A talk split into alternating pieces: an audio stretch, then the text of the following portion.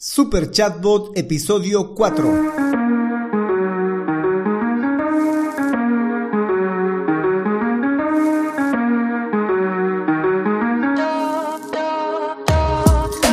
Hola, hola y bienvenidos un día más a todas y todos los chatbot users de este podcast, podcast en el que hablaremos del universo de los chatbots y sus poderes en Internet y redes sociales además de las novedades, funciones, estrategias, tips de estas pequeñas bestias robotizadas con las que algunos nos ganamos la vida y con las que otros se hacen la vida más fácil. En el episodio de hoy veremos qué es un voicebot, sus principales características, tipos de voicebot, diferencias con los chatbots y asistentes virtuales. Pero no sin antes recomendarte que visites alexturtadomktd.com donde encontrarás chatbots para Facebook, para WhatsApp, Instagram, etc. Por cierto, yo soy Alex Hurtado, un implementador de chatbots. Bueno, chatbot user, comencemos.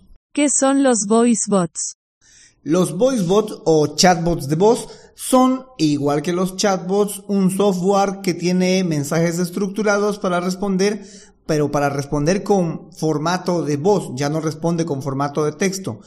Responde con formato de voz a las interacciones de un humano. Bien sea que este humano introduzca órdenes textuales, es decir, teclee, o de comandos de voz, es decir, le hable al, al chatbot. Clases de voicebots.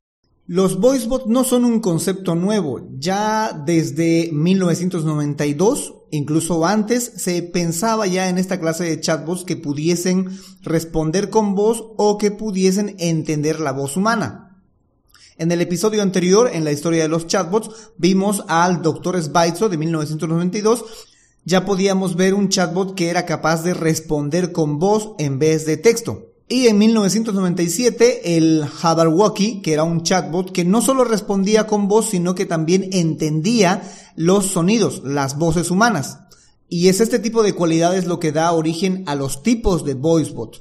En un principio, primero solo eran los voicebots de IBR o chatbots de IBR, que son sistemas de respuesta de voz interactiva, basado en una tecnología que permite a los usuarios navegar por una serie de opciones fijas o menús, lo cual posibilita el enrutamiento de llamadas de manera automática a un departamento o a un área deseado o incluso lleva a cabo operaciones muy sencillas, pero en base a un flujo predefinido y predeterminado.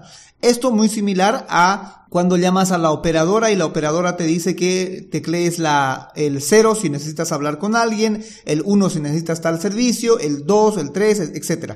Esos son voicebots tipo IBR que inicialmente no tenían el nombre de VoiceBot, sino eran sistemas IBR nada más, de interacción con respuestas en voz. Luego, más adelante, estos sistemas evolucionan en los verdaderos VoiceBots. Estos no solamente son capaces de reconocer la voz, las órdenes o comandos de voz y responder en voz, sino que también a estos se les incorpora el sistema de procesamiento del lenguaje natural, un sintetizador de voz inteligente, además que también les incorporan inteligencia artificial y machine learning. Esto les da una capacidad de poder entender lo que el usuario quiere, mantener una conversación e interactuar como lo haría un agente con un cliente ejecutar tareas e incluso hacer recomendaciones. Y una de las cosas que tiene muy interesante en los VoiceBot, que están hechos con Machine Learning y, e inteligencia artificial, es que reconoce los contextos. Diferencias de los VoiceBots con los chatbots y los asistentes virtuales. Con los chatbots como tal no hay muchas diferencias. La principal diferencia que tiene con los chatbots es que los voicebots trabajan con comandos de voz y responden en voz. Los chatbots, sin embargo, trabajan con comandos de texto y responden en comandos de texto. También hay chatbots que pueden responder con voz, pero no es voz, sino es más un audio pregrabado, un archivo MP3. En lo que sí son muy similares es que tanto los chatbots como los voicebots están orientados a satisfacer las necesidades de los usuarios, pero en relación a la empresa. Es decir, todo cuanto se le pregunte al voicebot o lo que responda el voicebot o el chatbot va a ser en relación a la empresa, porque se, entiende, se sobreentiende que el usuario viene a averiguar algo de la empresa. Y la empresa ha programado para que este chatbot o este voicebot responda cosas relacionadas con la empresa. Y esta similitud entre los chatbots y los voicebots es la diferencia con los asistentes virtuales. Los asistentes virtuales no están orientados a responder o satisfacer las necesidades del usuario, de las necesidades de información del usuario en torno a la empresa. Es decir, no son programados para que responda algo en relación a la empresa que los creó, sino más a satisfacer necesidades que el mismo usuario necesita o quiere, independientemente de qué empresa lo haya implementado este asistente virtual.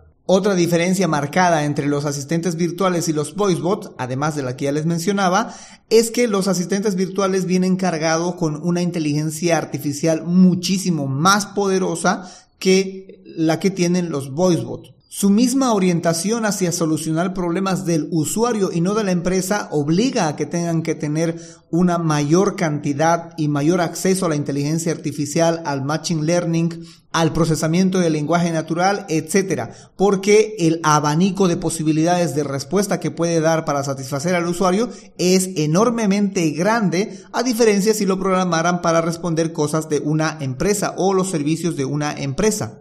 No sé desde qué países me estén escuchando, pero aquí en Bolivia lo máximo que he llegado a ver son los eh, voicebots de IBR o los chatbots de IBR, estos que te encuentras en los bancos, en las telefónicas, en los servicios de atención al cliente de los bancos y las telefónicas principalmente es donde los he visto, donde te orientan para que tú puedas solucionar algún problema tecleando alguna algún número para redirigirte hacia algún departamento o algún call center para solucionar tu problema. En cambio, los voicebots, estos orientados hacia la empresa y que tienen inteligencia artificial, no los he visto, no, por lo menos no me he topado con ninguno.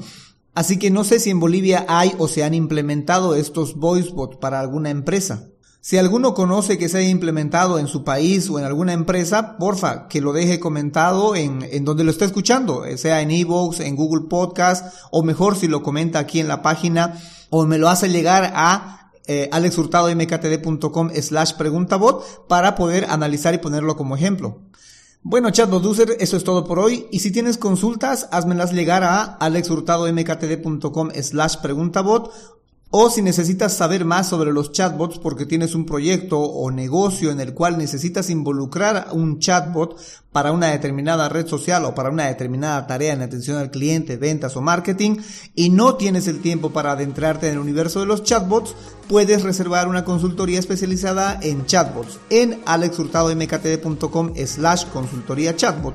En fin, será hasta la próxima a las 7.24 con más del universo de los chatbots. Entre tanto, gracias por escuchar este podcast y gracias por crear un chatbot con este podcast. Chau, chau.